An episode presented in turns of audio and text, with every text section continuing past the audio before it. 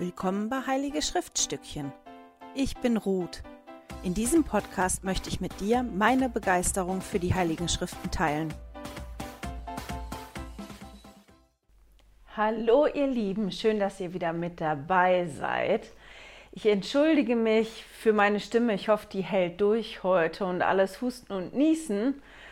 Großzügig wie der Theodor ist, hat er seine Erkältung, mit der er seit zwei Wochen rum läuft, ähm, mit mir geteilt. Und ich war halt so schlau, mich impfen zu lassen, obwohl ich erkältet bin. Deswegen bin ich heute nicht so ganz auf der Höhe. Wie gesagt, ich hoffe, dass die Stimme mitmacht und auch, dass ich mich genug konzentrieren kann, um dabei zu bleiben. Bevor wir jetzt wirklich einsteigen in das Buch Hosea und in das Buch Joel, gucken wir einmal kurz auf den Zeitstrahl. Wir haben heute zwei Bilder und zwar tatsächlich die zwei Bilder. Muss mal einmal gucken, wo die hier sind.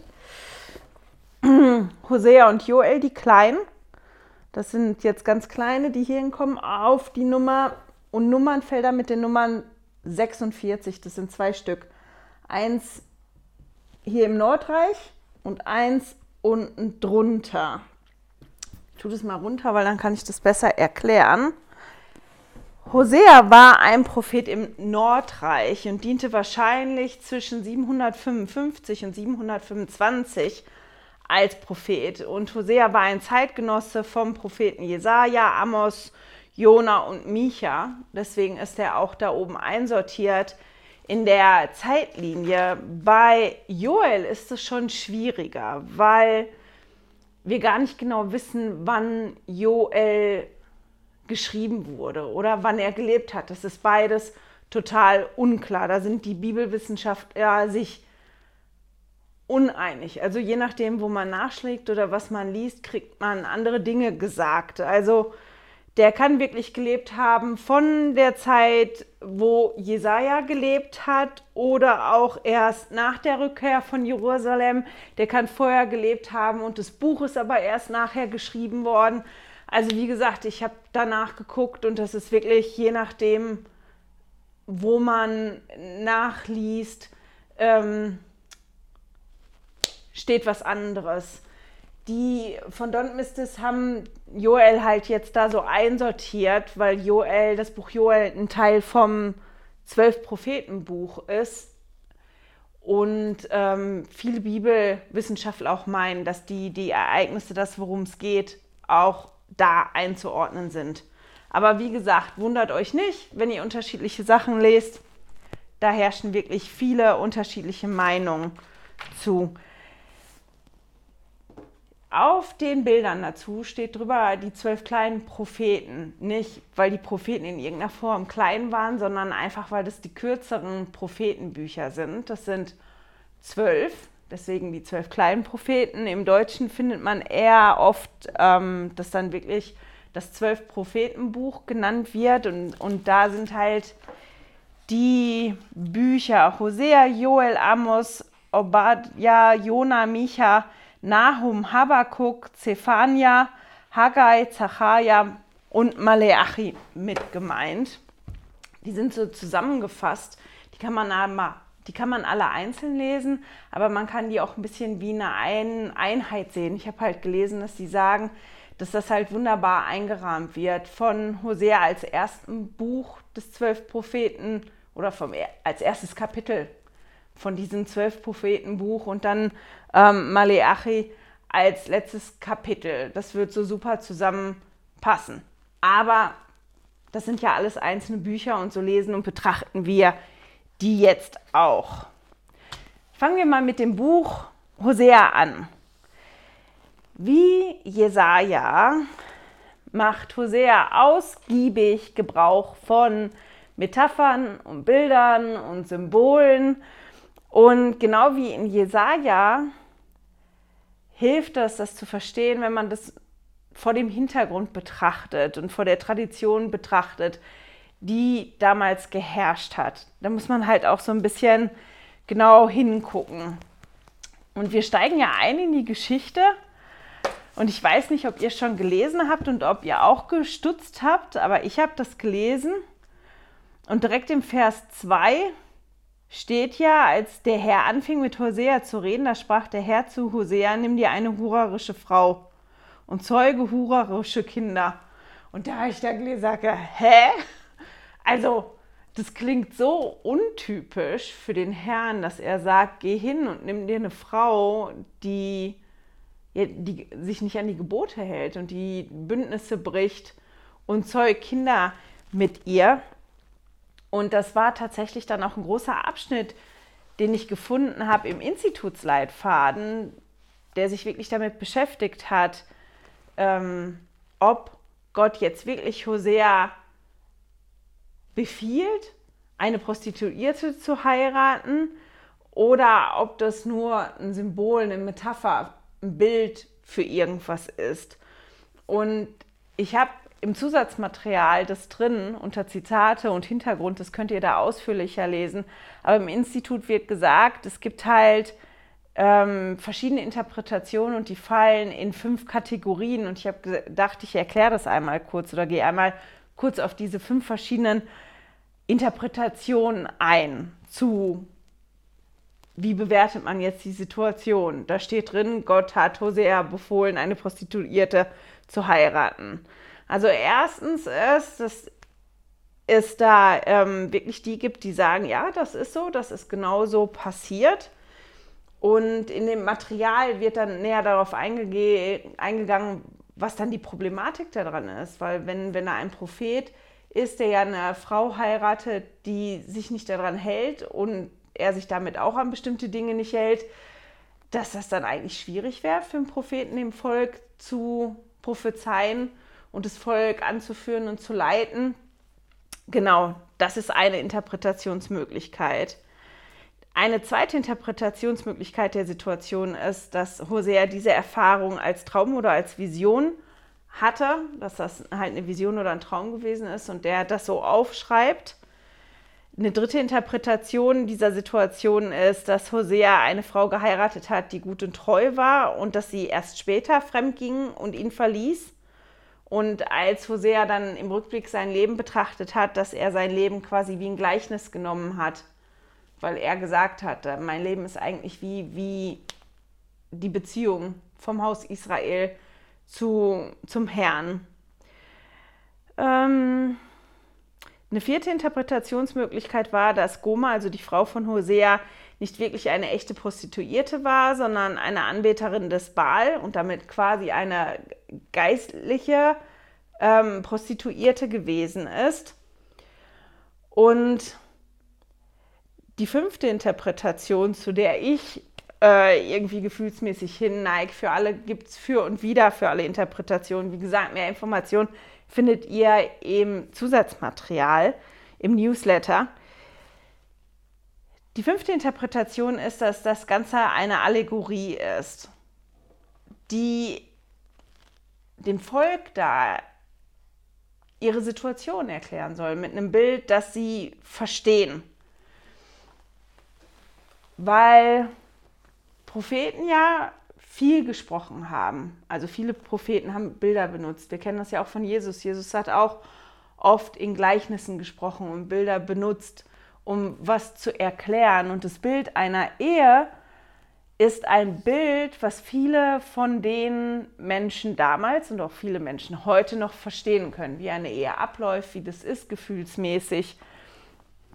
Genau, und das sind so die verschiedenen ähm, ja, Interpretationsrichtung, die es so gibt zu dieser Situation, dass da halt wirklich drin steht, dass Gott Hosea ähm, ja sagt, dass er eine Prostituierte heiraten soll. Ich habe zu der ganzen Thematik noch ein tolles Zitat von Präsident Eyring gefunden, das ich vorlesen möchte. Und zwar erzählt er von einer Situation, die er hatte, als er das Buch Hosea im Seminar mal unterrichtet hat, als Seminarlehrer. Und er hat gesagt, das Buch Hosea, wie auch die Schriften Jesajas, verwenden Bilder, die mir fast poetisch erscheinen. Die Symbole in Hosea sind ein Ehemann, seine Braut, ihr Verrat und eine Prüfung des Ehebundes, die fast unbegreiflich ist. Dann geht es so ein bisschen vor, das überspringe ich. Und dann ähm, sagt Präsident Eyring, An diesem frühen Punkt der Geschichte, in nur zwei Kapiteln, wussten selbst meine jüngsten Schüler, dass der Ehemann eine Metapher für Jehova, Jesus Christus war. Und sie wussten, dass die Frau für sein Bundesvolk Israel stand, das fremden Göttern nachgelaufen war. Sie verstanden, dass der Herr ihnen durch diese Metapher einen wichtigen Grundsatz vermittelte. Auch wenn diejenigen, mit denen er einen Bund geschlossen hat, ihm auf schreckliche Weise untreu sind, wird er sich nicht von ihnen scheiden, wenn sie nur mit ganzem Herzen zu ihm zurückkehren. Das wusste ich auch, aber noch mehr als das, ich spürte etwas. Ich hatte ein neues Gefühl dafür, was es bedeutet, einen Bund mit dem Herrn zu schließen. Mein ganzes Leben lang hatte ich gehört, dass Bündnisse wie ein Vertrag sind, eine Vereinbarung, bei der eine Person sich bereit erklärt, etwas zu tun und die andere sich im Gegenzug verpflichtet, etwas anderes zu tun. Aus mehr Gründen, als ich erklären kann, spürte ich in diesen Tagen, als ich Hosea unterrichtete, etwas Neues, etwas Stärkeres. Dies war keine Geschichte über einen Geschäftsabschluss zwischen Partnern oder über Wirtschaftsrecht. Dies war eine Liebesgeschichte. Es war eine Geschichte über den Ehebund, der Liebe durch unerschütterliche, der durch Liebe, durch unerschütterliche Liebe geschlossen wurde. Damals spürte ich, und das hat sich im Laufe der Jahre verstärkt, dass der Herr, mit dem ich gesegnet bin, einen Bund geschlossen zu haben, mich und euch mit einer Beständigkeit liebt, über die ich immer wieder staune und der ich vom ganzen Herzen nacheifern möchte. Und das Zitat fand ich ganz toll, weil das auch so ein bisschen das beschreibt, worum es auch für mich im Buch Hosea geht eigentlich. Wenn ich jetzt so eine Überschrift drüber setzen müsste über dieses Buch, dann wäre das die beständige Liebe Gottes. Und das, was ich halt gemacht habe, und das ist interessant manchmal, wie, wie das so, so parallel läuft, weil ich von jemandem weiß, der das auch gemacht hat, ist mir diese Geschichte, die Hosea da halt erzählt, mal wirklich bildlich vorzustellen, mir das vorzustellen. Wie wäre das denn, wenn ich jetzt einen Freund hätte, der so eine Ehefrau hat, wie Hosea das da beschreibt, die, die ja fremd geht und die ihn verlässt, die dann aber wieder zurückkommt, als es ihr schlecht geht, eine Weile da ist und dann wieder verschwindet und er dann losgehen möchte, um, um sie aus Schwierigkeiten rauszuholen und wirklich bezahlen, zu bezahlen auch dafür, ähm, dass, dass die Frau da aus dieser Situation rauskommt. Was würde ich dem Freund raten? Ich würde dem Freund raten, du lass mal die Finger von der. Die Beziehung, die du da hast, die ist überhaupt nicht gesund. Lass die ziehen und auf Wiedersehen. Oder nicht, wenn ihr da mal wirklich so gedanklich drin einsteigt. Oder wie würde ich mich fühlen, wenn mein Ehepartner das mit mir machen würde? Wie würde ich mich fühlen? Also für mich wäre das was ganz Schreckliches. Also ich könnte es nicht ähm, das, was Hosea da gemacht hat, das weiß ich, dass ich das nicht könnte, ähm, auf die Art und Weise. Und dann habe ich mir aber vorgestellt, okay, wenn man das jetzt mal nicht betrachtet von, von dem Ehepartner, der betrogen worden ist, sondern aus der Sicht des anderen, der was falsch gemacht hat. Also wenn man sich das jetzt betrachtet aus der Sicht von Goma, die ja fremdgegangen ist und die Hosea verlassen hat und die in Schwierigkeiten geraten ist und wieder zurückgegangen ist und wieder gegangen ist und dann ähm, gerettet worden ist von Hosea. Was hätte ich denn dann gerne? Wie würde ich das sehen? Ähm, was würde ich mir wünschen an, an Gomas Stelle? Und dann habe ich halt gedacht, ja, ich würde mir genauso jemanden wünschen, wie Hosea da gewesen ist. Nämlich jemanden, der mich liebt, der mich auch liebt, wenn ich grandios schlimme Dinge tue und wenn ich denjenigen verletze, dass diese Liebe sich nicht verändert, dass die Liebe trotzdem bleibt und beständig ist und zu dem ich immer zurückgehen kann, auch wenn ich Mist gemacht habe und auch wenn ich weggegangen bin, dass ich weiß, ähm, ich kann zurückkommen. Und deswegen finde ich dieses Bild, was da beschrieben wird, von dem wir lesen, wirklich auch so schön, weil das ja wirklich diese beständige Liebe Gottes für uns beschreibt und in einem Bild beschreibt, dass die meisten von uns ja nachvollziehen können, wo wir uns wirklich einfühlen können. Das ist jetzt nicht ein Bild, was nur passend gewesen ist für damals, für die Zeit oder ein ganz außergewöhnliches Bild. Ähm, und als ich da jetzt so drüber nachgedacht habe, ne, wie wäre das denn in echt, wenn man jetzt wirklich einen, einen Freund hat, die Eheschwierigkeiten haben, eben weil da Untreue vorherrscht und das so eine, man sagt ja, so eine On-Off-Beziehung ist. Okay, die geht wieder, sie kommt wieder zurück, sie geht wieder. Ähm, da wird man ja heute drauf gucken und sagen, nee, das ist, das ist definitiv, ist das keine gesunde Beziehung. Da sollte man die Finger von lassen. Aber wenn man sich dann mal konzentriert auf, auf diese Liebe, die da ist und, und dass das ja die Liebe beschreibt, die der Vater im Himmel für uns hat. Und wenn ich mir das mit meinen menschlichen Augen betrachte und mit dem Verstand da dran gehe, dann würde ich ja sagen, eigentlich ist das ja keine gesunde Liebe, oder? Wenn, wenn dich jemand so liebt, den, dem du verlässt und ähm, dem du wehtust und wo du das Vertrauen brichst und wo du all die Dinge, die man sich versprochen hat, mal ja hinter dir lässt und sagst, das ist mir nicht mehr wichtig. Und die Person liebt dich trotzdem noch und will dich trotzdem immer wieder zurückhaben und gibt sich Mühe und möchte nochmal um dich werben, dass das alles nochmal so wird wie ganz, ganz früher ich weiß nicht, wie es euch geht, aber wenn ich da so drauf gucke, in meinem Menschsein und wie ich bin, ähm, gucke ich da wirklich drauf und denke, nee, gesund ist es nicht.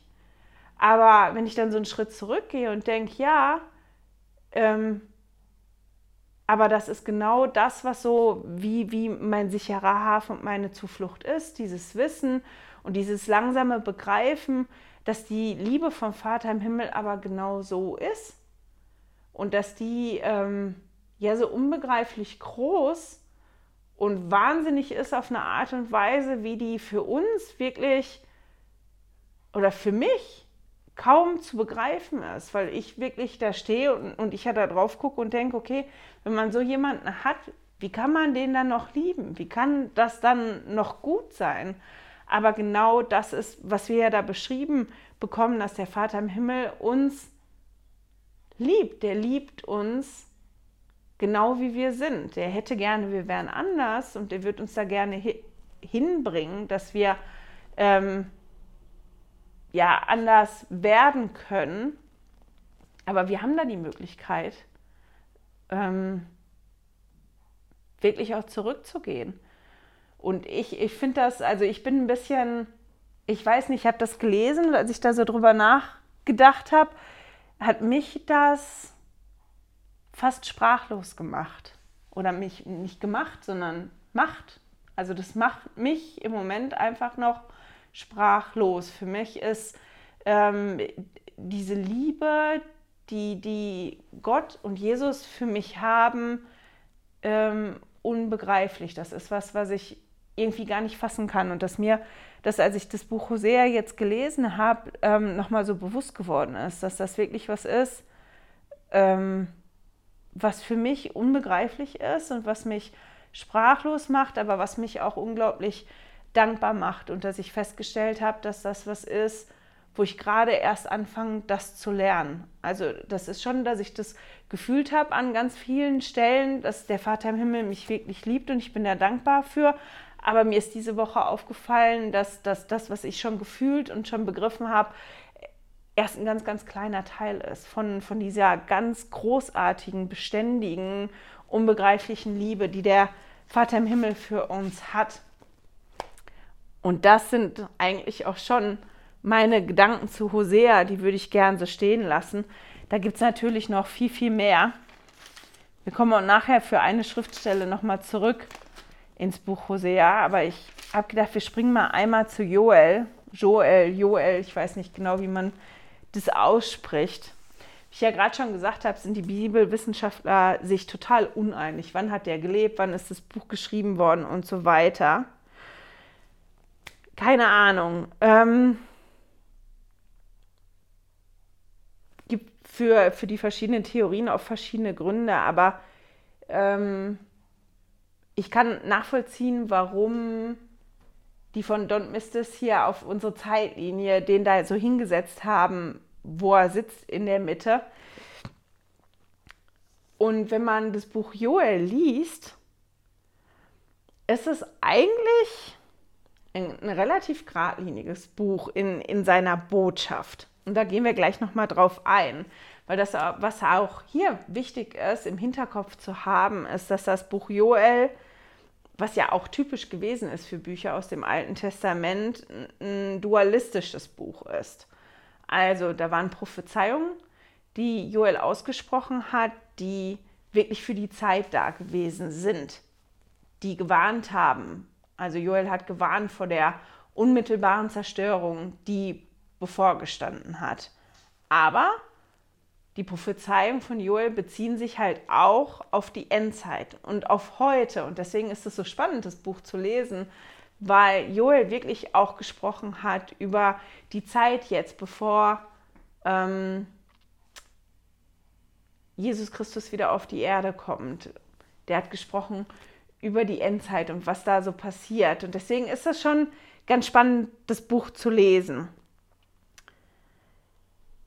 Also ich habe ja gerade schon gesagt, seine Botschaft finde ich ist ziemlich geradlinig. Also der macht es auch relativ am Anfang schon ganz klar, worum es eigentlich geht. Das Haus Israel ist in einem schrecklichen und in einem gefallenen Zustand. Und deshalb werden große Gerichte des Herrn über sie kommen. Und weil das Gericht, was da kommen wird, so schrecklich sein wird, ruft Joel, ähm, Joel sein Volk auf, umzukehren.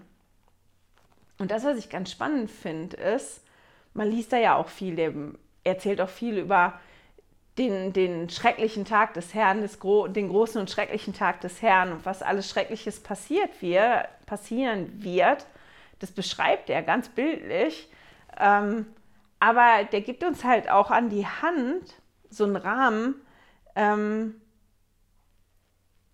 an Dingen, die wir tun können. Der ruft ja das Volk auf zur Umkehr und der hat nicht nur damals das Volk aufgerufen zur Umkehr, sondern der ruft auch uns zur Umkehr auf und sagt auch uns, was wir tun sollen heute. Und deswegen fand ich das so spannend, da mir das mal anzugucken. Was sind denn die Dinge, die er sagt, die wir tun sollen, die uns helfen, ähm, durch die Zeit, in der wir sind und in der wir uns bewegen, gut durchzukommen? Was sind die Hilfen, die er uns an die Hand gibt?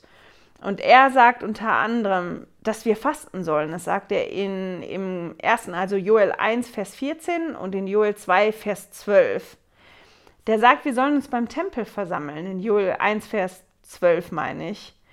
Wir sollen zum Herrn um Hilfe schreien. Wir sollen beten zum Herrn. Ist Joel 1, Vers 14 und Joel 3, Vers 5. Wir sollen unseren Kindern von den Ereignissen erzählen. Also es soll gesprochen werden davon. Das ist ganz am Anfang in Joel 1, Vers 3.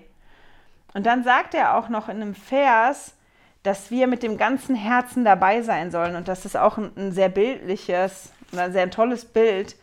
Deswegen würde ich die gerne wirklich mal vorlesen. Das ist Joel 2, die Verse 12 bis 13. Doch auch jetzt spricht der Herr, kehrt um zu mir mit eurem ganzen Herzen und mit Fasten und mit Weinen und mit Klagen. Und zerreißt euer Herz und nicht eure Kleider und kehrt um zum Herrn, euren Gott. Denn er ist gnädig und barmherzig, langsam zum Zorn und groß an Gnade und lässt sich das Unheil gereuen. gereuen. Ähm, ist jetzt gerade die ganze Zeit Elberfelder Übersetzung. Und das ist halt wirklich diese Aufforderung, kehrt um. Und zwar mit eurem ganzen Herzen. Das ist ja das, was er sagt. Seid mit dem ganzen Herzen dabei. Und dann sagt er ja, zerreißt euer Herz und nicht eure Kleider. Das ist wichtig zu wissen, wenn jemand getrauert hat, dann hat man die Kleider zerrissen als, als Zeichen der Trauer. Oder auch man hat, wenn man mit jemandem brechen wollte, die Kleider zerrissen und dann war derjenige tot für einen. Also das war das Zeichen und dass der Herr gesagt hat, oder hier sagt, ich möchte das nicht nur, dass ihr, ihr irgendwas nach außen zeigt, also dass ihr eure Kleider zerreißt und Zeichen nach außen gebt. Ich möchte, dass ihr mit eurem ganzen Herzen dabei seid. Zerreißt euer Herz, macht Raum in eurem Herz, seid mit dem Herzen dabei, mit allem und nicht nur äußerlich. Ich möchte nicht nur Lippenbekenntnisse, ich möchte, dass ihr total dabei seid und er sagt ja auch, warum? Kehrt um zum Herrn und dann dieser letzte Teil in dem Vers, denn er ist gnädig und barmherzig, langsam zum Zorn und groß zur Gnade, dass er sagt, dieses, was ich euch sage, das lohnt sich, das ist wirklich wichtig, dass ihr an diese Punkte denkt, die ich euch gesagt habe. Und als ich Joel gelesen habe, musste ich an die Ansprache denken, die Präsident Nelson auf der letzten Generalkonferenz in der letzten Versammlung gegeben hat. Und die Ansprache heißt, legen Sie den Schwerpunkt auf den Tempel. Und da musste ich vor allem dran denken, als ich Joel 1, Vers 12 gelesen habe. Oder auch nicht, ich habe mir da was Falsches aufgeschrieben. Muss mal gucken. Ähm, ne, 1, Vers 14. Warum habe ich 12 aufgeschrieben? Ich weiß nicht. Also Joel 1, Vers 14. Heiligt ein Fasten, ruf einen Feiertag aus, versammelt die Ältesten, alle Bewohner des Landes zum Haus des Herrn eures Gottes und schreit zum Herrn um Hilfe. Das ist der Vers 14 und das ist ja wirklich diese Aufforderung. Ne? Ähm, macht da einen Feiertag, fastet und kommt zum Haus des Herrn und dann bittet den Herrn um Hilfe, schreit um Hilfe. Und wenn man sich die Ansprache anguckt, Oh, jetzt hoffe ich, ich habe die auf. Ah, nein, das ist die andere. Ähm, da. Da spricht Präsident Nelson halt über Tempel und auch über, ähm, dass er dankbar ist. Und da werden ja auch die neuen Tempel immer verkündet. Wie sagt man das denn? Angekündigt. So. Und zwei Punkte aus genau diesem Vers, über die spricht Präsident Nelson da auch. Und er sagt ganz am Anfang, ähm, der Vater im Himmel und sein geliebter Sohn Jesus Christus sind bereit, ihnen zu helfen. Ich bitte Sie inständig, sich noch mehr um Ihre Hilfe zu bemühen. Und das ist ja auch das, was wir hier in dem Vers gelesen haben. Fastet, kommt zum Haus des Herrn und schreit zum Herrn um Hilfe. Das ist das fand ich ganz faszinierend, dass ich, als ich jetzt wirklich Joel gelesen habe, den Vers, ich gedacht habe, Moment mal, das, was Joel da sagt, das habe ich jetzt gerade erst gehört von unserem Propheten. Das hat der auch heute zu uns gesagt. Dieses, dass wir um, um, ähm, um, um Hilfe bitten sollen. Und dann spricht er davon, er erzählt halt, dass sie den, die Buch Mormon-Filme schon vorher gucken konnten und man sieht ja dann den Ausschnitt von diesem Film und dann sagt er, es ist von Bedeutung, dass der Erretter die Wahl traf, dem Menschen beim Tempel zu erscheinen. Der Tempel ist ja sein Haus, der Tempel ist von seiner Macht erfüllt. Verlieren wir nie aus den Augen, was der Herr jetzt für uns tut. Er erleichtert uns den Zugang zu seinem Tempel. Er beschleunigt unseren Bau von Tempeln. Er macht uns immer fähiger, bei der Sammlung Israels mitzuhelfen.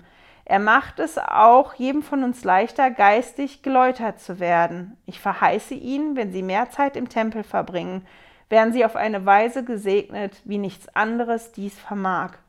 Ist das nicht eine schöne Verheißung? Und ich sage ja, ich habe das da gelesen, habe gedacht, wirklich, Moment mal, ähm, das ist was, was ich jetzt gerade erst gehört habe, äh, was unser Prophet heute uns auch gesagt hat. Und das fand ich irgendwie für mich sehr eindrucksvoll. Und wir kommen gleich nochmal dazu. Ähm, vorher möchte ich noch auf eine andere Schriftstelle eingehen in Joel. Muss mal jetzt gucken, eben wie ich mich sortiere, ähm, damit ich gleich alles parat habe. Auf drei Geräten irgendwie fünf Sachen auf und habe vergessen, wo ich was aufgemacht habe. Ähm, lass das mal im Moment so. Und zwar möchte ich sprechen über eine Schriftstelle, die ziemlich bekannt und oft zitiert ist. Und zwar in Joel 3, Verse 1 und 2. Und danach wird es geschehen, dass ich meinen Geist ausgießen werde über alles Fleisch, und eure Söhne und eure Töchter werden Weissagen. Eure Greise werden Weissagen und eure Greise werden Träume haben. Eure jungen Männer werden Gesicht, ähm, Gesichte sehen und selbst über die Knechte und über die Mägde werde ich jeden Tag meinen Geist ausgießen. Das ist eine relativ bekannte Schriftsteller für die meisten von uns. Und die ist halt auch oft zitiert worden. Moroni zitierte die Verse, als er Joseph Smith erschien und erklärte, dass sich das bald erfüllen wird. Und Petrus zitierte Joels Verse, als er im Pfingsttag die Ausgießung des Geistes erlebte.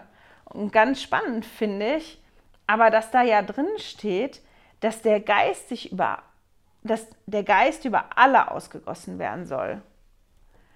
Und dann macht er ja die Aufzählung und genau da zeigt er das, dass halt der Geist auch über die ausgegossen wird, wo man das eigentlich nicht meinen würde. Zu der Zeit waren das die Greise, ja, die alten Männer, die alten weisen Männer, das war was, wie man sich das vorgestellt hat, aber dass die Söhne und die Töchter ähm, das auch haben werden, das hat schon gezeigt in der Beschreibung. Naja, bei den jungen Männern vielleicht noch, aber die Mädchen, nee, die definitiv normalerweise nicht.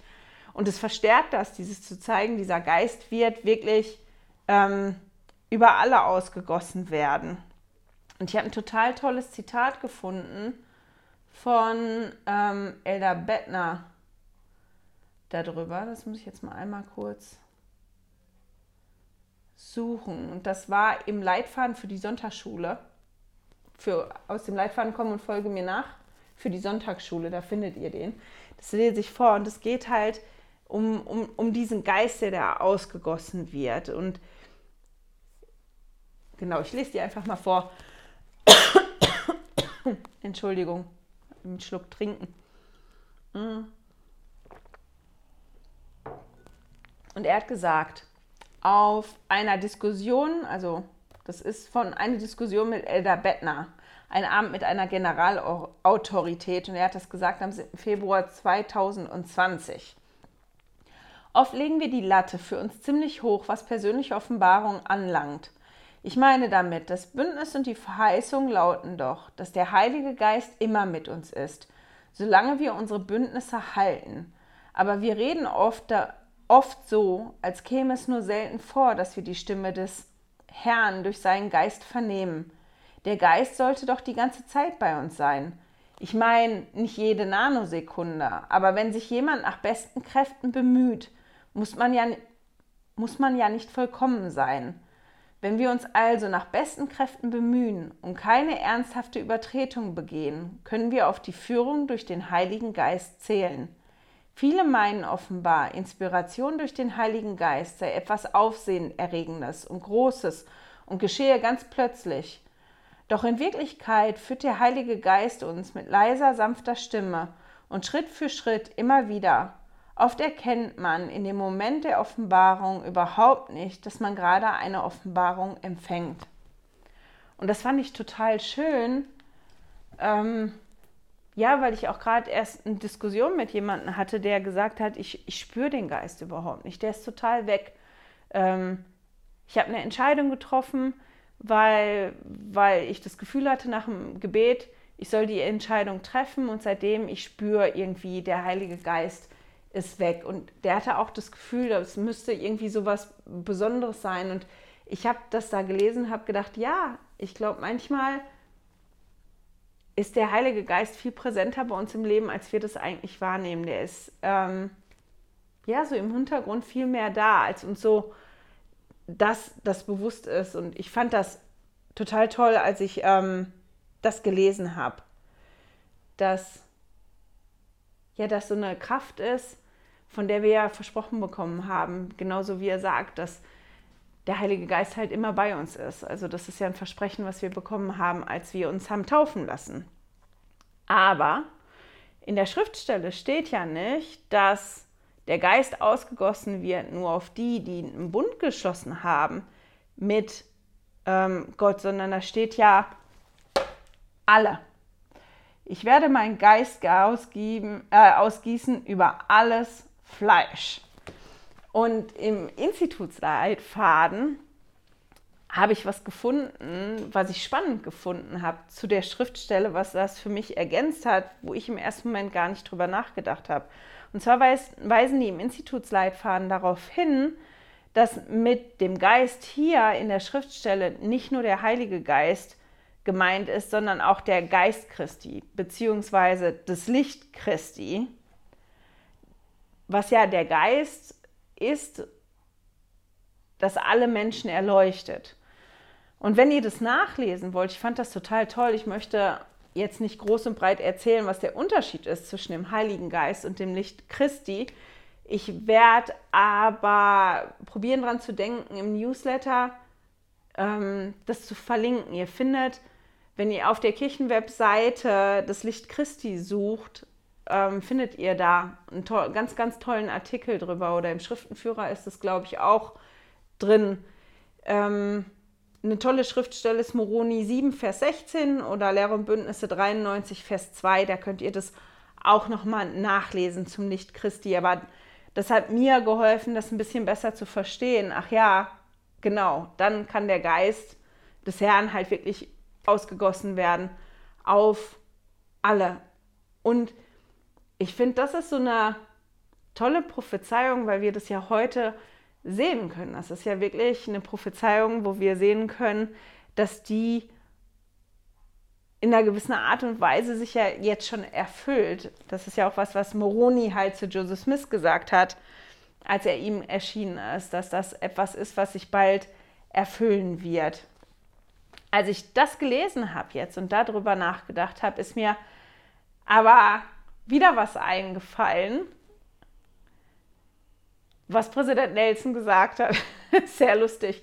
Und zwar ist mir das eingefallen, weil die Stelle, die ich im Kopf hatte, die ich sehr gerne habe, weil ich die vor Jahren sehr, sehr eindrücklich gefunden habe, auf der letzten Generalkonferenz von mindestens zwei Generalautoritäten zitiert worden ist. Ich weiß nicht mehr genau, wer das zitiert hat, das müsste ich raussuchen, aber für mich war das auffällig, dass auf, auf fast jeder Versammlung, also ich weiß gar nicht, ob fast jeder, aber auf, auf den zwei Versammlungen, die ich geguckt hatte, ist es wirklich zitiert worden von zwei verschiedenen Generalautoritäten.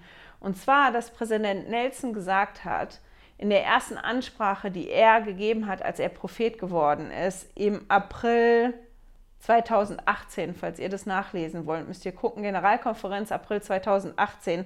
Ich habe jetzt gerade vergessen oder das habe ich auf dem Handy auf. Die Ansprache, die ich meine, da heißt Offenbarung für die Kirche, Offenbarung für unser Leben von Präsident Nelson. Ähm, da spricht er über den Heiligen Geist und sagt, dass wir ohne den Einfluss des Heiligen Geistes nicht überleben können. Und das ist was, was zweimal zitiert worden ist auf der letzten Generalkonferenz. Und ich fand das sehr eindrücklich, auch als ich das jetzt gelesen habe, weil das ja eine Prophezeiung ist, dass der Geist wirklich ausgeschüttet werden wird. Und ich so den Gedanken für mich hatte, ja, wenn Präsident Nelson sagt, dass wir ohne den Einfluss des Heiligen Geistes geistig nicht überleben können, ähm, finde ich das sehr eindrücklich, weil das ja anscheinend dann auch was ist, was wir wirklich brauchen. Das ist eine Segnung, die da kommt, die wir wirklich brauchen, um geistig überleben zu können. Und ich bin unglaublich dankbar, dass wir aufmerksam gemacht werden von unserem Propheten 2018 und dass das jetzt wiederholt worden ist auf der Generalkonferenz, wie wichtig das für uns ist, dass wir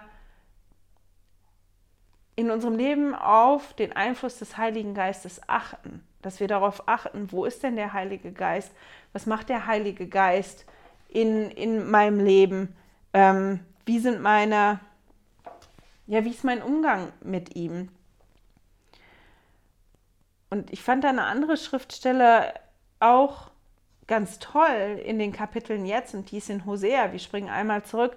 Die lese ich jetzt vor aus der Guten Nachricht Bibel, weil mir da die äh, Formulierung am besten gefällt. Das ist Hosea 12, Vers 11. Immer wieder redete ich zu den Propheten und gab ihnen Offenbarung. Durch meine Propheten kündigte ich warnend die kommenden Ereignisse an. Und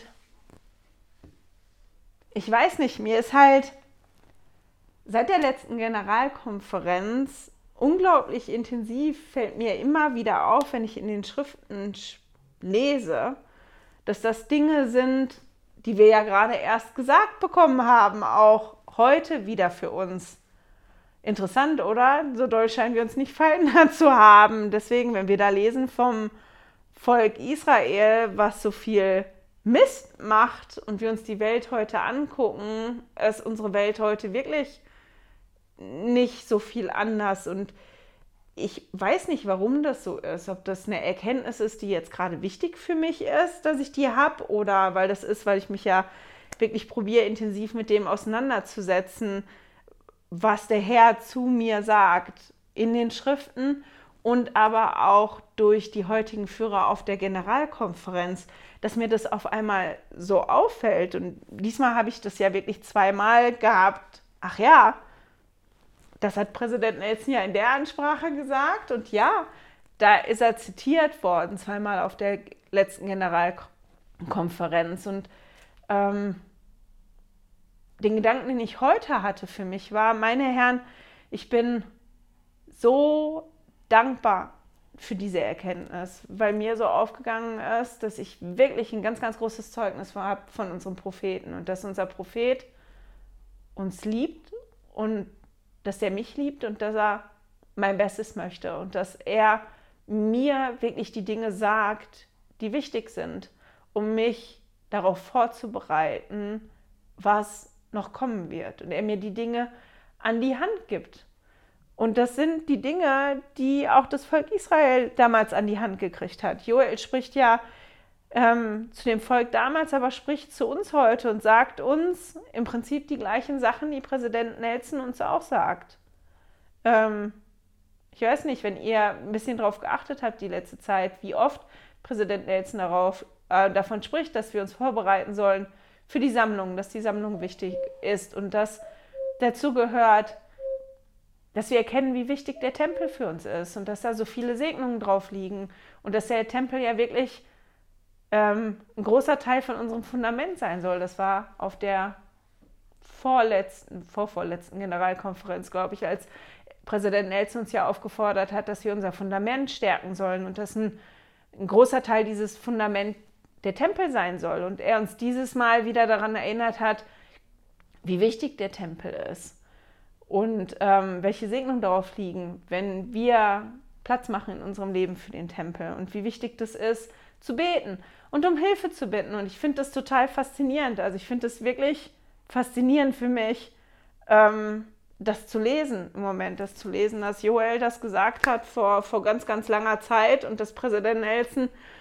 das jetzt im Oktober erst gesagt hat zu uns. Und ähm, ja, ich bin dem Vater im Himmel unglaublich dankbar für die Propheten, die er schickt und denen er sagt, woran sie uns erinnern sollen. Und genau, mit diesem Zeugnis von mir und dieser Dankbarkeit schicke ich euch in die nächste Woche. Ich hoffe, wir hören und sehen uns dann wieder.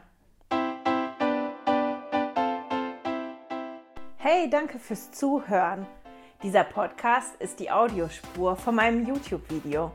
Wenn du mich also nicht nur hören, sondern auch sehen möchtest, findest du mich auf YouTube unter Heilige Schriftstückchen. Melde dich auf www.heiligeschriftstückchen.ch für meinen Newsletter an und erhalte Zitate und Links passend zu jeder Episode. Außerdem findest du mich auf Facebook und Instagram, auch unter Heilige Schriftstückchen. Auf Instagram allerdings mit UE statt mit Ü.